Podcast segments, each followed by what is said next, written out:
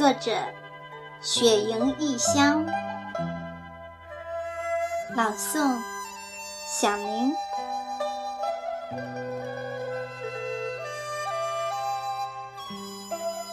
对于风雨，从一度的厌烦到接纳，最后至欣赏。随着年龄的增长，原本苗条的身材变得臃肿起来，一尺九的腰围猛增到二尺四。望着衣柜里那些曾经让人们对我回头率很高的衣裙，只能是眼观而不能提果了。为了不再肥胖下去。我给自己制定了一个残酷的减肥计划，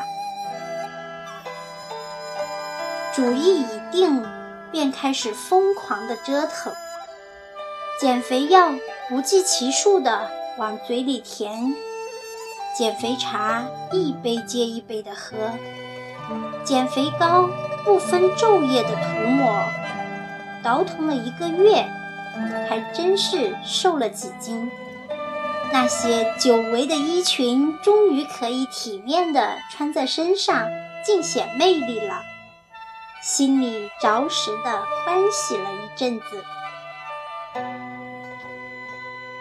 可是，因减肥而导致的负面影响接踵而来，无数次的排便，食欲剧减，夜不能寐，口干舌燥。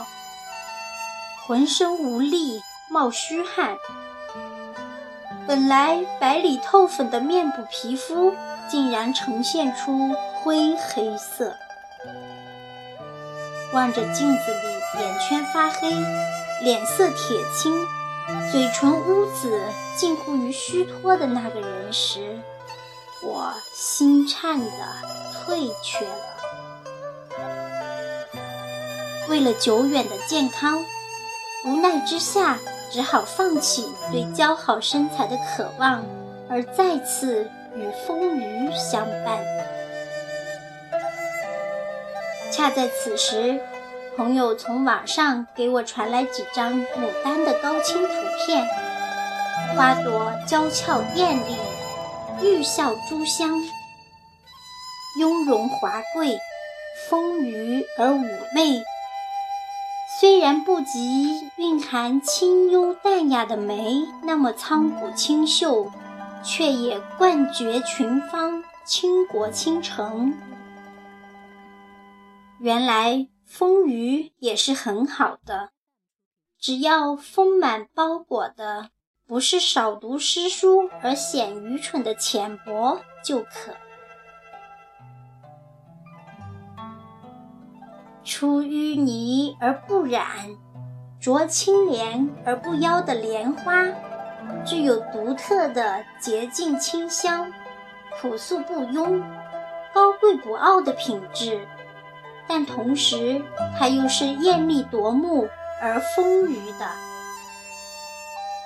如此，丰腴确实很好，只要本性的心同莲花般圣洁。就可。凡胎俗骨的我，自然不能与名贵的牡丹、圣洁的莲花相提并论。